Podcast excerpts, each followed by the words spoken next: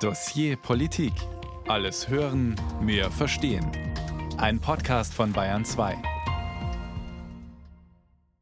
Herzlich willkommen zum Dossier Politik. Ich bin Linus Lühring und für diese Sendung, da habe ich einen kleinen Versuch gestartet. Ich habe nämlich gegoogelt. Ich habe Oktoberfest in Verbindung mit deutschen Städtenamen gesucht und das Ergebnis jede Menge Treffer.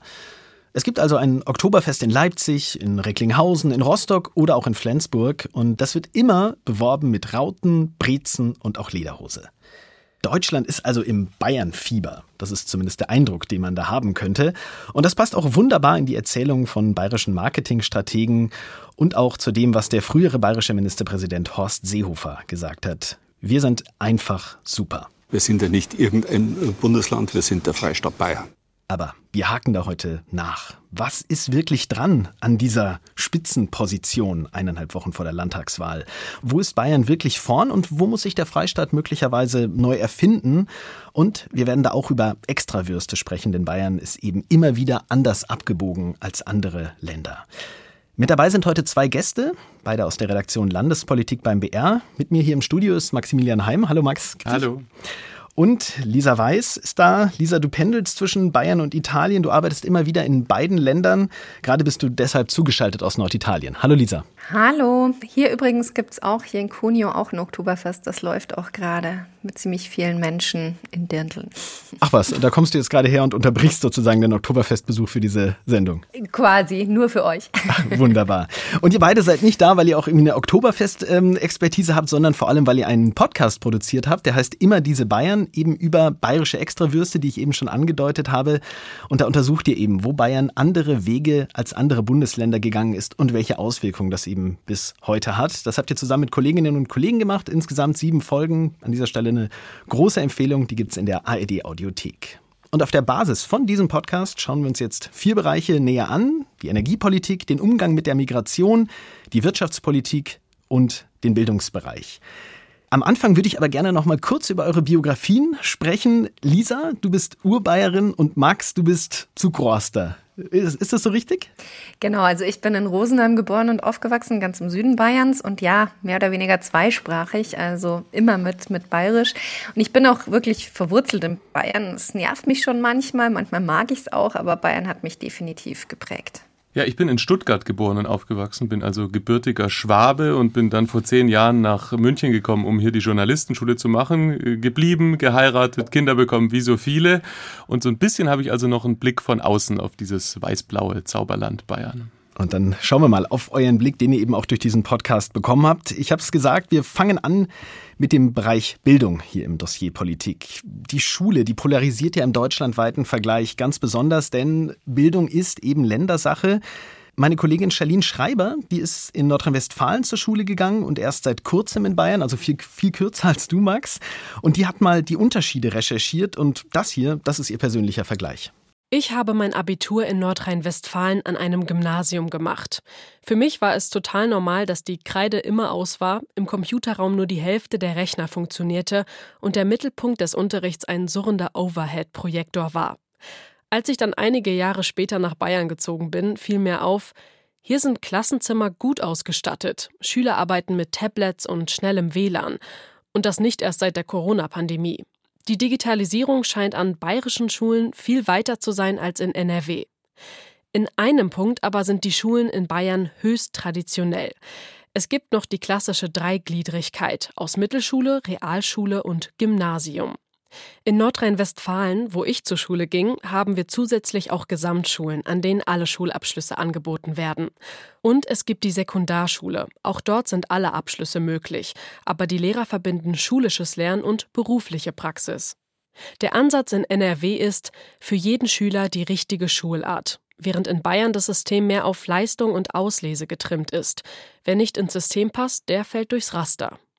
Und was kommt dabei heraus? Im deutschlandweiten Bildungsmonitor der Initiative Neue Soziale Marktwirtschaft steht Bayern in Sachen Schulbildung auf Platz 2. Klassenbester ist Sachsen. NRW schneidet mit Platz 13 im Bildungsranking nicht besonders gut ab. Schlusslicht ist Bremen. Dass Bayern so gut abschneidet, liegt laut Bildungsmonitor zum Beispiel daran, dass Schüler leicht von der Schule in den Beruf übergehen. Es gibt viele Ausbildungsstellen und nur wenige bleiben unversorgt. Ein Grund dafür ist aber vermutlich auch, dass Bayerns Wirtschaft so stark ist. Ein weiteres Qualitätsmerkmal, am Ende der vierten Klasse können in Bayern die meisten Schüler lesen und rechnen. Von Bildungsarmut sind nur wenige betroffen. Das ist in NRW anders. Lesen und Mathematik fällt den Schülern auch am Ende der Grundschulzeit noch schwer.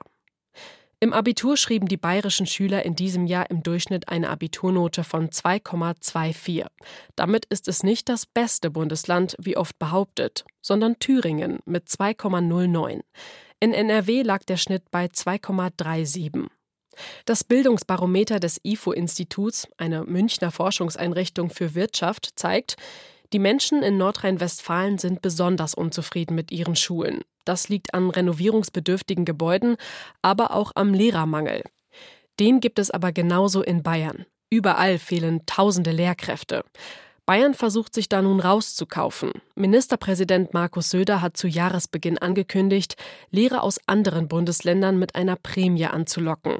Einfach so wechseln, das wäre vor ein paar Jahren noch undenkbar gewesen. Ja, da wurde jetzt vieles angesprochen. Halt mir nochmal fest. Es gibt in Bayern tatsächlich einen Sonderweg. So streng wie in Bayern wird eben in keinem anderen Bundesland verpflichtend aufgeteilt, eben in dieses dreigliedrige Schulsystem. Wie wird denn dieser bayerische Weg begründet? Warum gibt es also zum Beispiel keine Gesamtschulen, wo gemeinsam unterrichtet wird, wie es eben gerade angesprochen wurde, die es in NRW gibt? Ja, Bayern setzt halt einfach schon seit Jahrzehnten auf diesen Leistungsgedanken. Also da gibt's Materialien aus den 50er Jahren, da kann man Kultusminister hören, die damals einen weißen Rauschebart hatten und auch damals natürlich schon von der CSU waren, die halt sagen, wir müssen die guten und die, die, die, die tendenziell richtig guten Schüler fördern und mit so einem Ansatz nimmt man halt nicht alle mit. Also Gesamtschule funktioniert ja genau anders. Da sind alle so lang wie möglich zusammen und eben vielleicht dann auch zu dem Preis, dass manche Schüler unterfordert sind ab einem gewissen Punkt. In ganz Bayern gibt es eine Handvoll Gesamtschulen. Das ist also wirklich ein markanter Unterschied zu anderen Bundesländern. Und für unseren Podcast Immer diese Bayern haben wir zum Beispiel mit Elfriede Ohrenberger gesprochen. Die war lange im Kultusministerium, die war der Führungskraft in der Abteilung für Grundsatzfragen. Und wenn die über dieses bayerische Schulsystem spricht, dann klingt es so. Dass wir die Leistungsorientierung nicht aufgegeben haben, sondern aus der Sicht der anderen hochhalten oder vielleicht aus der Sicht mancher sogar zu hochhalten, ist schon auch ein Stück weit Verantwortung gegenüber den jungen Menschen. Also das war die Begründung von Elfriede Ornberger, die eben jahrelang im Kultusministerium in Bayern für die Schulbildung verantwortlich war. Wir haben es eben auch im Beitrag gehört. Das war ein sehr positives Bild des bayerischen Schulsystems. Gleichzeitig SPD und Grüne, die wollen dieses dreigliedrige Schulsystem gern reformieren. Lisa, was haben die denn konkret vor? Was sind ihre Pläne? Also grob zusammengefasst wollen Sie längeres gemeinsames Lernen. Sie wollen, dass der Elternwillen mehr Gewicht hat. Die SPD will beispielsweise die Übertrittszeugnisse abschaffen. Da stehen die Chancen aber momentan eher schlecht, dass das Realität wird. Also SPD und Grüne sind nicht an der Regierung hier in Bayern. Die Landtagswahl kommt zwar jetzt, allerdings sieht es in den Umfragen momentan nicht so aus, als würden SPD oder Grüne nach der Wahl am 8. Oktober mitregieren. Aber natürlich muss man jetzt erstmal die Wahl abwarten. Hm, wir haben eben gehört, äh, dieser Leistungsgedanke eben in Bayern ganz, ganz präsent, ganz, ganz stark. In Bayern schneiden Schülerinnen und Schüler auch deswegen vielleicht gut ab bei PISA-Studien, also diesen Leistungsvergleichen. Gleichzeitig ist ja die Frage, was macht das mit Schülerinnen und Schülern, dieser, dieser Druck, dieser Leistungsgedanke? Also ich persönlich habe den, ich bin auch in Bayern zur Schule gegangen, sehr, sehr stark gespürt. Was habt ihr dazu in eurem Podcast auch äh, herausgearbeitet? Also vielleicht erstmal subjektiv geschildert. Ich habe in Stuttgart Abitur gemacht, war also in Baden-Württemberg auf dem Gymnasium. Und ich habe diesen Druck nicht so in Erinnerung wie jetzt hier Kolleginnen und Kollegen, die in Bayern an der Schule waren, sondern ich erinnere mich zum Beispiel an eine Chemielehrerin, mit der ich sozusagen das Agreement irgendwie gemacht habe. Also Chemie ist nicht meins, das war uns beiden völlig klar. Und dann haben wir uns irgendwie so stillschweigend auf eine 4 oder eine 5 geeinigt. Und weg war der Druck. Und weg war der Druck. Okay. Lisa, wie war es bei dir? Du bist in Bayern auch zur Schule gegangen. Genau, und tatsächlich, Linus, mir ging's wie dir. Also ich habe diesen Druck auch immer gespürt. Obwohl ich eine wirklich gute Schülerin war, bin ich nie gerne zur Schule gegangen. Ich kam damit aber irgendwie klar, aber, und das haben wir eben auch im, im Podcast erzählt, ein guter Freund von mir, der mit mir zur Schule gegangen ist, der kam damit nicht klar. Der hat dann eigentlich verweigert. Wir haben auch ziemlich viel Blödsinn zusammen gemacht auf dem Gymnasium und der ist dann letztlich von der Schule geflogen und den hat erstmal keine Schule aufgenommen, musste auf die Hauptschule. Das war ein ziemlicher Abstieg für ihn, jetzt auch, wenn man sich diese Leistungsgesellschaft in Bayern, über die wir ja gerade schon gesprochen haben, was die Schule anbetrifft, ähm, anschaut. Und das war dann schon richtig krass. Also Christoph, der Freund von mir, hat dann Glück gehabt. Der hat dann einen guten Lehrer dann an der Hauptschule, hat sich ja berappelt, ist dann am Schluss selbst Gymnasiallehrer geworden. Und ich finde ein ziemlich guter, weil er eben auch die Probleme der Schüler kennt. Und das vielleicht sollte ich auch noch sagen. Ich war bei diesen Aktionen damals, wegen denen Christoph von der Schule geflogen ist, auch dabei. Aber mir ist da überhaupt nichts passiert. Die Lehrer kamen gar nicht auf die Idee, dass ich da auch irgendwie mit dabei gewesen sein könnte, weil ich eben gute Noten hatte und weil ich eben wahrscheinlich auch, weil ich ein Mädchen war. Bevor wir so ein Fazit ziehen in dem Bildungsbereich, würde ich gerne noch mal auf dieses Problem des Lehrermangels äh, zu sprechen kommen. Das wurde ja gerade eben in dem Beitrag schon ganz kurz angerissen. Früher war es ganz schwer, als Lehrer nach Bayern zu kommen. Jetzt wurde versprochen, 3000 Euro bekommt der oder die, die sich entscheidet, in Regionen mit besonders hohem Lehrermangel zu gehen, dort zu arbeiten. Das wurde Anfang des Jahres von Ministerpräsident Markus Söder angekündigt. Es gab viel Kritik. Was kann man denn sagen? Wie erfolgreich war diese Initiative? Ja, da ist jetzt vor so ein paar Tagen Bilanz gezogen worden, wobei das klingt eigentlich falsch. Die Bilanz äh, wurde gezogen, weil nachgefragt wurde beim Kultusministerium, was jetzt eigentlich ist mit dieser Prämie. Und die Antwort war, 35 Lehrerinnen und Lehrer von außerhalb Bayerns werden also Stand jetzt diese Prämie bekommen. Wenn man sich nochmal kurz in Erinnerung ruft, es gab ja schon einigen Wirbel, die Bundesländer untereinander haben so ein bisschen gezankt, ihr werbt hier jetzt unsere Lehrer ab und so. Mhm. Jetzt reden wir über 35, das ist ja doch eine überschaubare Zahl. Ja. Wenn wir jetzt am Abschluss des Bildungsbereichs mal ein Fazit ziehen, wie würde eure Einschätzung da ausfallen? Sollte sich Bayern im Schulsystem neu erfinden? Muss sich Bayern da neu erfinden oder ist tatsächlich dieser Leistungsgedanke sinnvoll, gerade auch wenn man es vergleicht mit beispielsweise Nordrhein-Westfalen, wo es ja eher darum geht, alle gleichmäßig zu fördern? Also das ist so ein bisschen schwierig. Es gibt da verschiedene Perspektiven. Wer jetzt in Bayern nicht so richtig in dieses dreigliedrige Schulsystem passt, der kann leicht durchs Raster fallen. Das habe ich ja vorhin schon ein bisschen angedeutet mit Christoph, dem Freund von mir. Ja. Aber auch der ist wieder ans, ans Ziel, ans Bildungsziel gekommen. Also es ist nicht leicht, aber es geht schon. Mm, dann auch zu diesem Leistungsdruck, der hat einerseits auch seine guten Seiten. Er kann eben auch die Schülerinnen und Schüler fit machen für Leistungsgesellschaft. Wir haben vorhin ja auch schon gehört bei den bundesweiten Vergleichen, dass da Bayern ziemlich weit vorne liegt. Aber, und da sind wir eben auch beim Punkt, nicht alle profitieren dann wirklich von diesem Druck. Gerade nicht die, deren Begabungen vielleicht ja auch nicht fürs Gymnasium wichtig sind, die zum Beispiel tolle Schreiner sind oder hervorragende Köche. Also man nimmt irgendwie eben auch nicht alle mit und mm, vielleicht gibt man auch nicht allen die gleiche gleiche Wertschätzung. Es ist so ein bisschen eine bewusste Entscheidung, was einem jetzt wichtiger ist, dieses alle mitnehmen oder vielleicht alle fit machen für die Leistungsgesellschaft. Und da hat sich Bayern einfach seit der Nachkriegszeit auch schon ziemlich klar entschieden. Anders als andere Bundesländer. Und da sind wir wieder bei einer Extrawurst, einem speziellen bayerischen Weg. Hier im Dossier Politik heute zu Gast Maximilian Heim und Lisa Weiß, beide aus der Redaktion Landespolitik des Bayerischen Rundfunks. Im Bildungsbereich voller Fokus auf die Leistungsgesellschaft und das bedeutet auch, Menschen fit zu machen für die Wirtschaft. Und die brummt in Bayern. Wirtschaftlich steht Bayern sehr, sehr gut da. Das ist auch der nächste Bereich, den wir hier im Dossier Politik besprechen wollen. Und Regina Kirschner, die gibt uns mal einen Überblick, woran das liegen könnte. München ist die neue deutsche Startup-Hochburg. 2022 sind hier mehr Startups gegründet worden als in Berlin, jedenfalls im Verhältnis zur Einwohnerzahl. Bayern ist Hightech-Land mit dem höchsten Haushaltseinkommen in Deutschland und der geringsten Arbeitslosenquote. Acht der 30 DAX-Konzerne haben hier ihren Sitz. Doch wie kam es dazu? Denn bis in die 60er, 70er sah das ganz anders aus, sagt der Sozialwissenschaftler Kevin Gatzda. Bayern war traditionell ein Land ohne große Rohstoffe, Bayern war auch, wenn man die Industrieentwicklung nimmt, ziemlich am Rande. Wie es der Bauernstaat Bayern geschafft hat, innerhalb weniger Jahrzehnte zum Hightech-Land zu werden, fasziniert Gatzda. Er hat darüber ein 500 Seiten dickes Buch geschrieben. Darin erklärt er, dass das spätere bayerische Wirtschaftswunder seine Anfänge weit in der Vergangenheit hat etwa unter König Max II. Joseph, der Mitte des 19. Jahrhunderts hervorragende Wissenschaftler nach München holte, wie den Medizinprofessor Maximilian Pettenkofer. Aber auch die späteren Ministerpräsidenten bringen Bayern wirtschaftlich voran.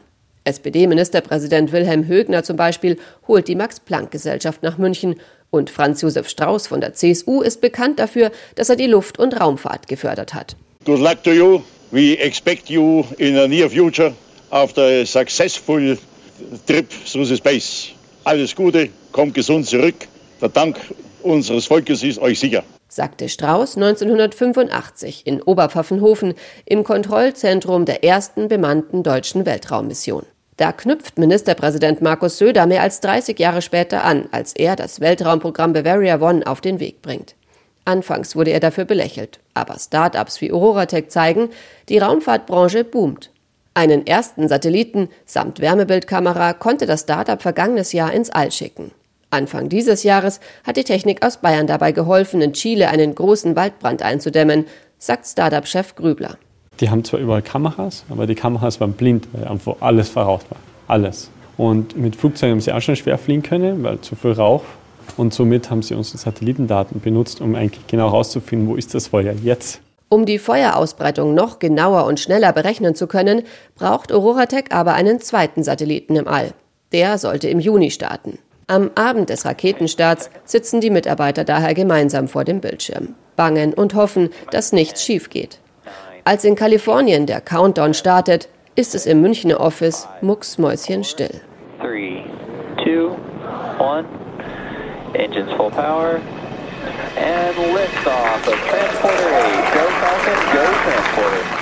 Ein bayerisches Start-up schickt einen Satelliten ins All, mit dem Waldbrände effektiver beobachtet werden sollen. Das war so ein Rundumschlag durch die Situation der bayerischen Wirtschaft, auch die Entwicklung. Viele Aspekte, die wir jetzt vertiefen. Ich würde gerne einfach noch mal kurz die Statistiken ja hervorheben. Bayern hat das größte Haushaltseinkommen im deutschlandweiten Vergleich, die niedrigste Arbeitslosenquote, den niedrigsten Schuldenstand und acht von 30 DAX-Konzernen sind in Bayern. Also das ist eine wirklich sehr, sehr gute Situation. Aber auch das wurde gerade schon angesprochen. Nach dem Zweiten Weltkrieg, da war die Ausgangssituation keineswegs so gut. Da war überhaupt nicht klar, dass Bayern mal eben so dastehen wird. Es war ein Agrarstaat, wenig Industrie. Und seitdem hat sich eben einiges getan. Sprechen wir mal über die Erfolgsfaktoren. Einer der Gründe, und das hat mich tatsächlich überrascht. Das war mir vor dieser Sendung nicht so klar. Nach dem Zweiten Weltkrieg, da kamen sehr, sehr viele Vertriebene nach Bayern. Also das wusste ich, aber ich wusste nicht, dass die so wichtig waren für die industrielle, für die wirtschaftliche Entwicklung in Bayern. Woran lag das? Also die Menschen, die damals eben nach Bayern flüchten mussten, die sind, also nicht wie heute oft, aus einem ärmeren Land in eine hochentwickelte Region gekommen. Damals war es eigentlich eher umgekehrt. Die Menschen, die da vertrieben worden sind, die waren oft top ausgebildet, also wirklich Fachkräfte und sie kamen aus einer Gegend, wo die Industrialisierung viel weiter fortgeschritten war. Die haben auch so ein bisschen herabgeschaut auf dieses arme, zurückgebliebene Bayern ohne große Industrie. Aber plötzlich waren dann richtig viele Fachkräfte in Bayern und weil es die eben gab, hat sich dann eben auch die Industrie hier angesiedelt. Also man sieht hier, die Fachkräfte waren auch damals schon entscheidend. Mhm, also die Menschen kamen zum Beispiel aus, aus Schlesien oder aus dem Sudetenland. Ein anderer Erfolgsfaktor war die gezielte Anwerbung von Wissenschaftlern. Die hat ja eine richtig lange Tradition, das haben wir eben gehört. Wie hat das die wirtschaftliche Entwicklung Bayerns verändert? Wieso steht Bayern auch deswegen vielleicht so gut da? Naja, also wenn es keine Rohstoffvorkommen gibt, wir sind da ja in Bayern nicht unbedingt vorn dabei, ein bisschen Kohle gab es mal, aber das war es dann auch schon. Wenn es wie damals eben noch keine wirkliche Industrie oder recht wenig Industrie gab, dann kann eben Wissen ein Weg sein, um voranzukommen. Also wenn man neue Entdeckungen macht, wenn man irgendwie vorn dabei ist, das hilft dann eben, dass sich auch Unternehmen ansiedeln, oft auch hochspezialisiert. Da gab es die Anfänge schon im 19. Jahrhundert mit König Max II. Josef, der Wissenschaftler nach Bayern geholt hat und auch Pettenkofer, der ja auch schon angesprochen wurde im Beitrag, der hat zum Beispiel München auch eine Kanalisation verschafft. Und das, denke ich, hat Bayern auch wirklich vorangebracht. Vorher gab es nämlich ständig Cholera-Epidemien in der Stadt. Auch das Oktoberfest wurde mehrmals wegen Cholera abgesagt. Und da, wenn die Menschen nicht ständig krank werden und sterben, kommt man natürlich auch ein Stückchen weiter. Aber Max, das eine sind angeworbene Wissenschaftler, aber deswegen habe ich ja nicht automatisch Arbeitsplätze, deswegen habe ich nicht automatisch Industrie. Naja, Industriepolitik spielt natürlich auch eine Rolle. Also zum Beispiel Audi ist ja nicht in Bayern vom Himmel gefallen, sondern wurde aktiv nach dem Krieg, äh, genau wie andere Firmen, äh, von der Staatsregierung dazu gebracht, nach Bayern zu ziehen. Das spielt natürlich auch eine Rolle. Mhm, und dann spielt eben beides so zusammen. Und da hat dann, wenn ich dich richtig verstanden habe, Bayern sehr gute Ausgangspositionen geschaffen, in dem eben beides zusammen auch gedacht wurde. Wir haben es gerade gehört. Good luck to you. Der bayerische Ministerpräsident, der damalige bayerische Ministerpräsident äh, Franz Josef Strauß schickt einen bayerischen Satelliten ins All. Markus Söder hat Bavaria One angekündigt. Das wurde belächelt, dieses spezielle bayerische Raumfahrtprogramm. Es wurde auch angezweifelt, ob das jemals ein Erfolg werden kann. Wenn man es jetzt aber mal umdreht, zeigt das vielleicht auch einen besonderen Mut, den, den Mut auch zu Visionen. Wir trauen uns was und wissen vielleicht gar nicht, ob das was wird, aber wir machen es einfach mal. Ja, das kann man so sehen. Also bei diesen technischen Meilenschritten, Stichwort auch Garchinger Forschungsreaktor, das war nämlich der erste Forschungsreaktor in Deutschland, da war Bayern schon oft früh oder als erstes dabei.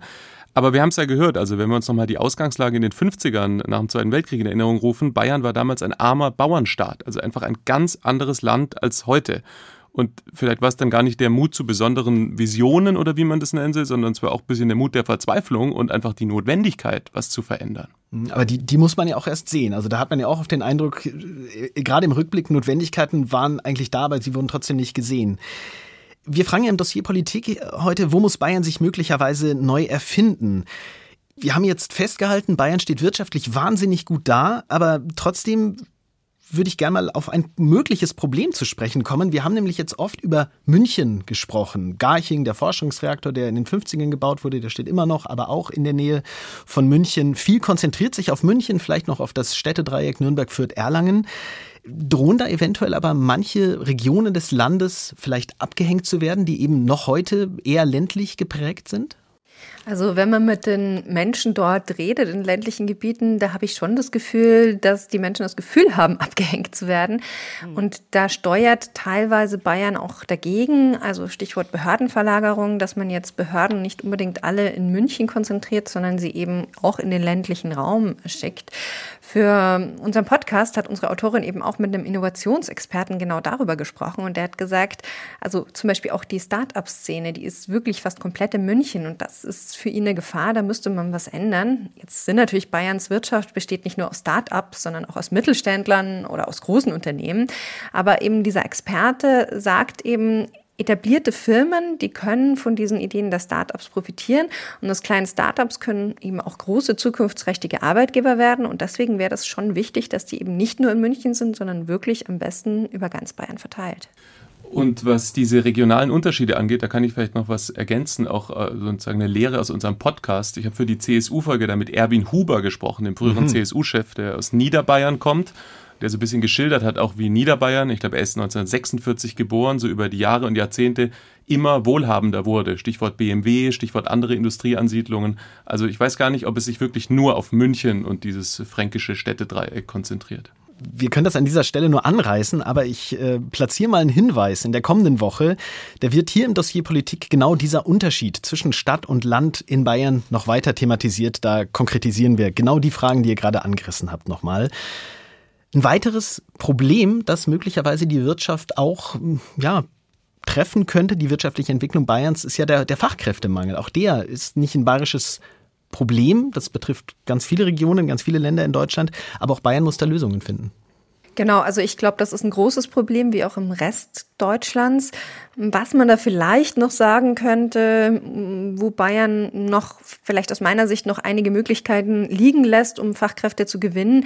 Ähm, der Freistaat ist relativ restriktiv bei Arbeitserlaubnissen für Menschen, die im Asylverfahren sind bzw. abgelehnt worden sind, aber eben nicht abgeschoben werden können. Also wenn man da vielleicht die Menschen schauen würde, dass man eben die Menschen nicht irgendwie, sage ich mal, in den Unterkünften lässt und hofft, sie möglichst bald abschieben zu können, sondern eben schaut, dass man die Leute vielleicht als Fachkräfte ausbildet, dann könnte das eben auch ein Weg sein, um den Fachkräftemangel entgegenzutreten. Aber aufs Thema Migration kommen wir ja dann nachher auch sowieso noch mal ausführlicher. Ganz genau, das machen wir gleich. Aber wenn man beim Thema Wirtschaft jetzt mal so einen, so einen Strich drunter macht, wäre mein Eindruck, wir haben gerade Probleme angedeutet, aber insgesamt muss sich an dieser Stelle, was die Wirtschaft, was die Wirtschaftspolitik angeht, Bayern nicht unbedingt neu erfinden. Kann man das so zusammenfassen? Also ja, glaube schon. Es gibt aber sicher auch äh, Verbände, Verbände, Unternehmensverbände äh, oder auch Arbeitnehmerverbände, die da noch äh, mit mehr Grautönen argumentieren würden. Vielleicht können wir es in Kürze so zusammenfassen, aber dass Bayern jetzt einfach mhm. gar nichts verändern muss, so mhm. einfach ist es, glaube ich, auch nicht. Okay. Und aber es muss sich auch nicht komplett neu erfinden. Ich glaube, es ist wie so oft irgendwo dazwischen. Aber für mich ist das Grau jetzt in dem Fall mehr hellgrau als dunkelgrau beim Thema Wirtschaft. Ein, ein buntes Grau.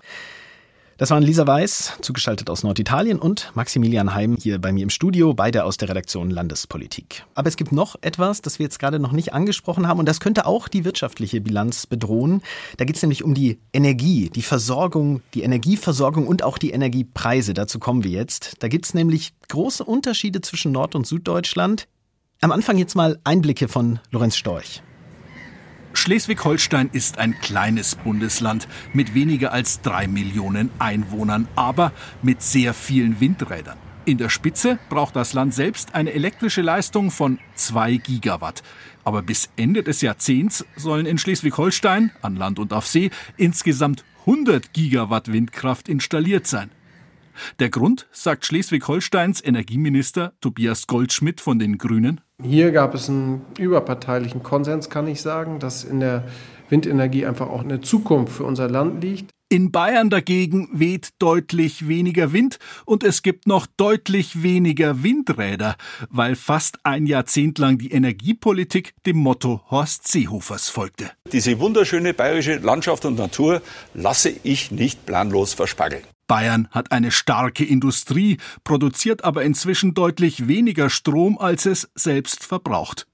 Ein eigentlich lösbares Problem durch Stromleitungen, sagt der Regensburger Professor für Energiesysteme Michael Sterner. Und das war halt auch der Deal, dass man, als man den Atomausstieg beschlossen hat im Jahr 2012, dass man angenommen hat, in Gottes Namen werden wir es wohl schaffen, dass wir vom Nord nach Süd innerhalb von zehn Jahren eine Stromleitung bauen. Und das ist aber alles nicht gekommen. Da kam eben das aus für die Windenergie, da kam das aus für die Stromtrasse und dann haben wir uns alle gefragt in der Wissenschaft und Industrie, wie soll dann die Energieversorgung Bayerns ausschauen? Und diese Frage wurde niemals mit einem vernünftigen Plan beantwortet. Und äh, ja, wenn das Spiel so weitergeht, dann ist das einfach nicht gut für die Arbeitsplätze in unserem Freistaat. Inzwischen ist es aber wieder Politik der CSU geführten Staatsregierung, möglichst schnell auch in Bayern Windräder und Stromleitungen zu bauen. Denn Strom ist nicht nur für Privathaushalte, sondern gerade für den Industriestandort überlebenswichtig. Also da war schon ziemlich viel Unverständnis zu hören, einerseits aus Schleswig-Holstein, aber eben auch bei Michael Sterner, dem Regensburger Wissenschaftler. Das Problem, um es nochmal auf den Punkt zu bringen, Bayern produziert eben weniger Strom, als es braucht. Die Lösungen wurden gerade schon angedeutet, Ausbau der Windkraft, mehr Stromtrassen, um den Strom aus dem Norden in den Süden zu bringen, aber da wird's dann eben kompliziert. Die bayerische Politik hat da so einen ziemlichen Schlingerkurs hingelegt. Erst Stromtrassen und Wind ja, dann doch nicht und dann jetzt doch wieder irgendwie Erstmal an euch beide, Lisa Weiß und Maximilian Heim, die Frage, wie kam es denn zu diesen Kehrtwenden bei Energiefragen in der bayerischen Staatsregierung? War das der Einfluss von Meinungsumfragen und Demonstrationen? Na, also die Stimmung in der bayerischen Bevölkerung spielte zumindest eine große Rolle. Also wir haben jetzt gerade das Beispiel Windräder gehört und den O-Ton von Horst Seehofer im Beitrag, dass er sich die bayerische Landschaft nicht verspargeln lasse. Da klang er äh, relativ kurz davor noch ganz anders und wollte die Windräder durchaus äh, ausbauen. Aber als es dann eben vor Ort immer mehr Widerstand gab und sich Bürger zusammengeschlossen haben gegen Windräder oder auch gegen Windparks, dann ist er eben zum Windkraftgegner geworden und bei den Stromtrassen lief es im Grunde ähnlich. Also sehr, sehr wechselhafte Politik. Blicken wir mal auf diese Folgen dieser Strategieänderungen. Beispiel Stromtrassen. Welche Folgen hatte das, dass da immer wieder umgesteuert wurde und dass da eben auf vermeintliche Stimmungen in der Bevölkerung reagiert wurde? Also diese großen Stromtrassen, die konnte jetzt Bayern nicht verhindern oder die bayerische Staatsregierung nicht verhindern, aber die Trasse ist verlegt worden. Also statt durch Mittelfranken und Oberbayern nach Schwaben soll sie jetzt eben durch Ostbayern nach Landshut verlaufen, also schon noch mal ein ganzes Stück woanders. Außerdem mm, werden jetzt keine großen Strommasten aufgestellt, sondern Kabel unter der Erde verlegt. Das heißt, es musste eigentlich alles noch mal von vorn geplant werden und deswegen sind diese Trassen eben jetzt auch erst Jahre nach dem Aus der Atomkraftwerke fertig. Ja, also frühestens 2027, 2028. Und das Ganze hatte auch Folgen für die Kosten, oder? Also es würde teurer. Genau, natürlich. Also teurer wird es auf jeden Fall auch. Und das dürfte auch das Problem sein, weil das sind wir als Stromkunden, die das Ganze dann am Ende bezahlen werden und als Steuerzahler. Mhm, du hast gerade das Aus der Atomkraftwerke angesprochen. Auch da kann man ja auch Veränderungen in der Haltung der bayerischen Staatsregierung ähm, feststellen. Erst war Bayern ein absoluter Atomkraftbefürworter, auch unter Franz Josef Strauß. Dann nach dem Unfall in Fukushima 2011 sollte der Ausstieg so schnell wie möglich realisiert werden. Und dann später wurde doch überlegt, wie man Laufzeiten irgendwie verlängern könnte. Das nur mal so kurz als Einschub. Als zweites Beispiel dieser Folgen einer ja, Strategieänderung würde ich gerne noch auf die Windkraft eingehen. Da gab es ja dann diese berühmte Abstandsregelung 10H. Also die Höhe eines Windrads mal 10 ist der Abstand, den dieses Windrad eben zum nächsten Wohnhaus haben muss. Das war eine Idee, um die Situation in Bayern zu befrieden. Wie hat das geklappt und welche Folgen hatte gerade diese Regelung, diese 10H-Regelung, Max? Das ist jetzt die Frage, wie wir geklappt definieren. Also es wurde ja, ja, ich versuch's mal. Also es wurde ja damals in einer Stimmung eingeführt, in dem politisch von der Staatsregierung, von der CSU gewollt war, dass es nicht viele neue Windräder gibt, eben um dieser Stimmung in der Bevölkerung sozusagen Rechnung zu tragen. Und wenn man das als Maßgabe nimmt, hat 10H geklappt und hat seinen Zweck auch erfüllt, weil es wurden eben sehr wenige Windräder in Bayern gebaut in all diesen Jahren. Mhm. Energiepolitisch, also auf lange Sicht gedacht, hat es natürlich nicht geklappt, weil es in Bayern eben jetzt, wir haben es auch schon im Beitrag gehört, zu wenig Windräder gibt und weil man eben etliche Jahre verloren hat, in denen man Windräder hätte bauen können. Und inzwischen will ja auch der aktuelle Ministerpräsident Markus Söder deutlich mehr Windkraft. Aber um es nochmal festzuhalten, eben der Minister, der Wirtschaftsminister aus äh, Schleswig-Holstein, der grüne Wirtschaftsminister, der hat von einem überparteilichen Konsens in Schleswig-Holstein gesprochen, den es eben gibt in Fragen der Energiepolitik. Sowas gibt es in Bayern nicht, oder? Sowas gab es in Bayern jedenfalls sehr lange nicht. Also ich erinnere mich an viele Debatten im Landtag, aktuelle Stunden, irgendwelche Anträge der Grünen und anderer äh, Fraktionen, wo heftig diskutiert wurde und wo sowas wie ein überparteilicher Konsens oder eine große Linie überhaupt nicht zu erkennen war. Und der Ukraine-Konflikt und die damit nochmal verstärkten Debatten rund um Energieknappheit, die Energieversorgung, die haben dann einfach nochmal deutlich gezeigt, wie viel, ja, wie viel Zeit da verplempert wurde, gerade in Bayern bei der Energieversorgung. Ja, würde ich auf jeden Fall sagen. Also aus heutiger Sicht auf jeden Fall. Wir könnten schon Stromtrassen haben. Wir könnten auch deutlich mehr Windräder in Bayern haben. Wir haben es ja eigentlich jetzt gerade schon ausgearbeitet. Wobei man eines auch sagen muss, im Rückblick äh, lässt sich das natürlich relativ leicht sagen. Also 2013, 2014, vielleicht auch 2015 noch, da hätten einfach die allerwenigsten mit einem russischen Angriffskrieg in Europa gerechnet. Das war dann nach dieser Krim-Übernahme oder Einverleibung natürlich langsam anders. Aber Russland galt einfach sehr vielen Ländern und äh, übrigens nicht nur Deutschland als verlässlicher Energielieferant. Also das darf man einfach vielleicht nicht nur aus der heutigen Perspektive sehen. Mhm, aber die heutige Perspektive, die zeigt eben auch eine Entwicklung, die es geben könnte, die diskutiert wird, nämlich zwei Strompreise in Deutschland. Einerseits günstiger im Norden, wo eben der Wind stärker weht, wo dadurch auch mehr Strom produziert werden kann. Und teurer im Süden, also hier teurere Strompreise, weil hier eben weniger Strom produziert wird. Ziehen wir ein Fazit im Dossier Politik. Die Frage ist ja, muss sich Bayern neu erfinden? Wie schaut's aus in der Energiepolitik? Muss sich da aus eurer Sicht Bayern neu erfinden?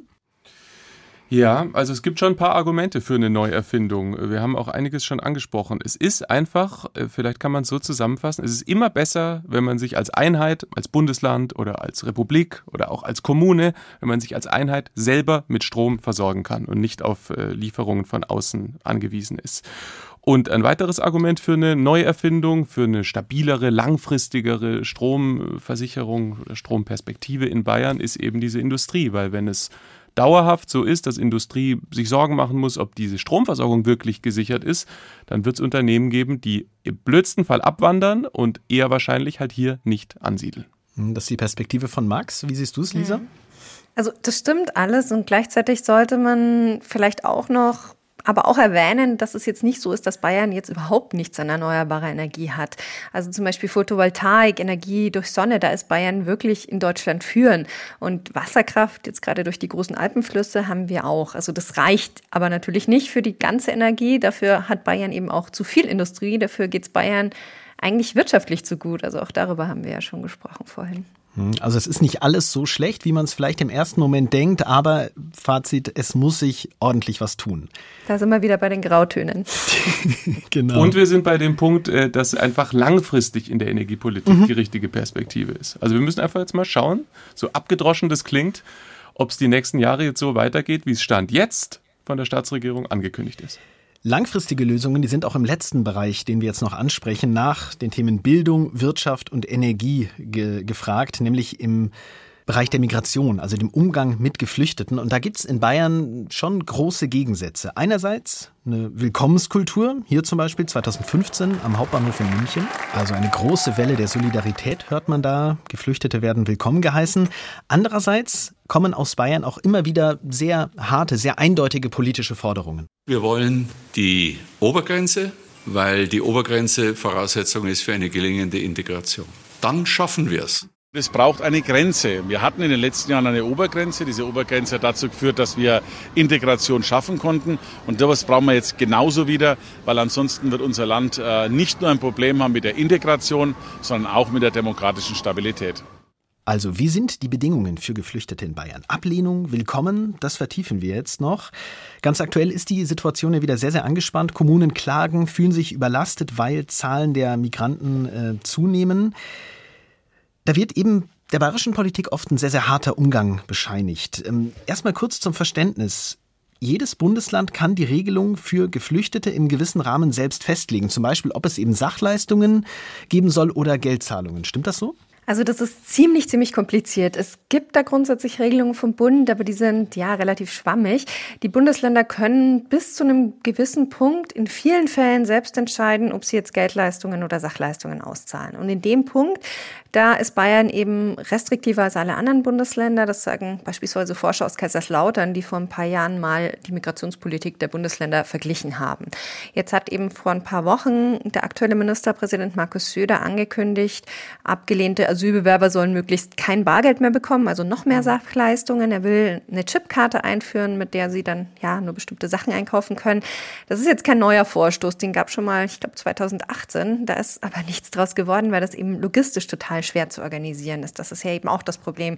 Wenn du den Leuten Geld zahlst, ist es für dich als Staat manchmal ein Stückchen einfacher. Mhm. Die können dann hingehen, wo sie wollen. Wenn du Sachleistungen gibst, musst du eben ja selbst irgendwie es schaffen, die Sachen irgendwo hin zu transportieren und sie dann auszugeben. Mhm. Du hast gerade die Untersuchungen von äh, Wissenschaftlern aus Kaiserslautern angesprochen, die eben gesagt haben, ja, es ist äh, restriktiver in Bayern. Kann man das insgesamt so sagen? Also haben es Geflüchtete in Bayern schwerer? Gilt also dieses Motto in Bayern besonders, keine Anreize schaffen, hierher zu kommen?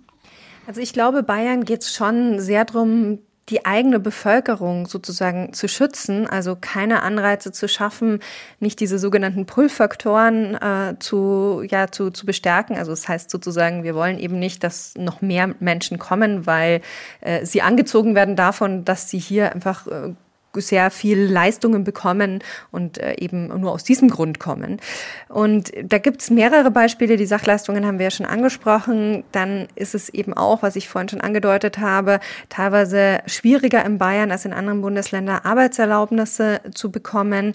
Mm, auch bei den Abschiebungen ist Bayern zum Teil deutlich auch äh, rigoroser. Ich erinnere mich da an ein Beispiel, kurz vor der Machtübernahme der Taliban wurde zum Beispiel noch nach Afghanistan abgeschoben. Also es ist schon, nicht in allen Punkten, aber es ist schon in vielen Punkten so, ähm, dass das Motto keine Anreize schaffen da ist und dass deswegen Geflüchtete in Bayern auch schwerer haben in der Hinsicht. Hm, Lisa, du hast ja die Folge in eurem Podcast immer diese Bayern zur Migration auch ähm, selber geschrieben.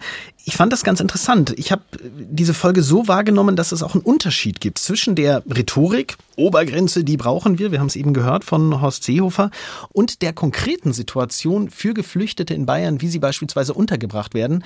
Da sind die Unterschiede zu anderen Bundesländern dann gar nicht mehr so groß.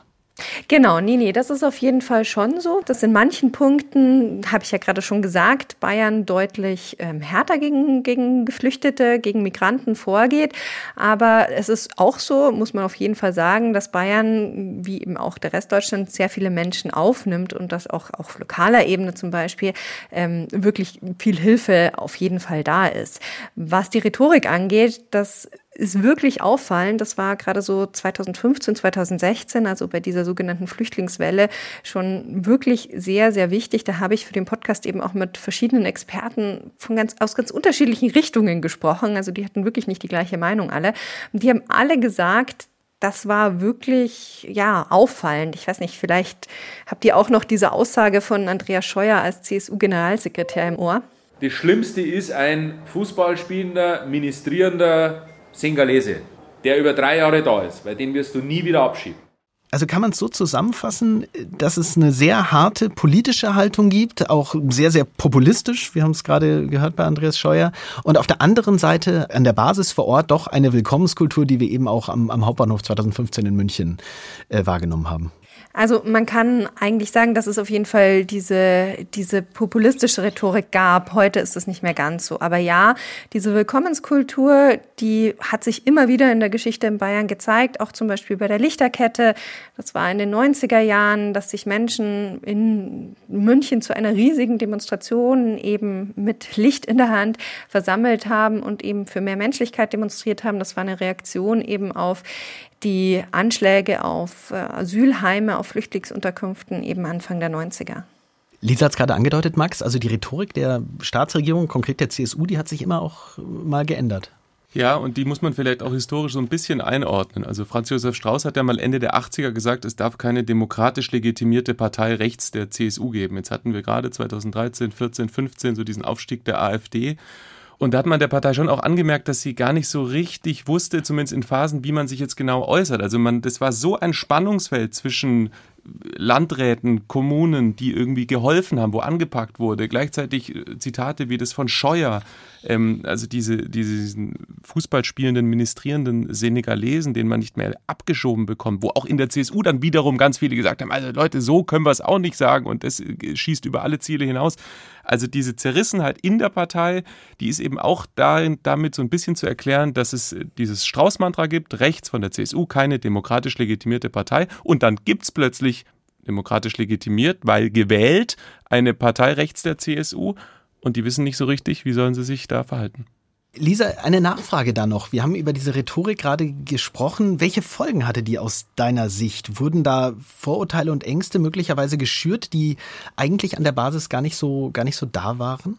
Ja, also das zum einen Meiner Meinung nach ja und auch der Meinung derer, mit denen ich mich auch gerade für diese Podcast-Folge unterhalten habe. Und es hat auch dazu geführt, dass sich auch Teile der CSU, sag ich mal, gegen ihre eigene, Partei, also mit ihrer eigenen Partei nicht mehr zufrieden waren. Das ist auch zum Beispiel Florian Riegel, der war damals 2015, 2016 Gemeinderat für die CSU in Unterhaching bei München. Das war wirklich, die CSU war immer seine Partei, der war schon bei der Jungen Union aktiv.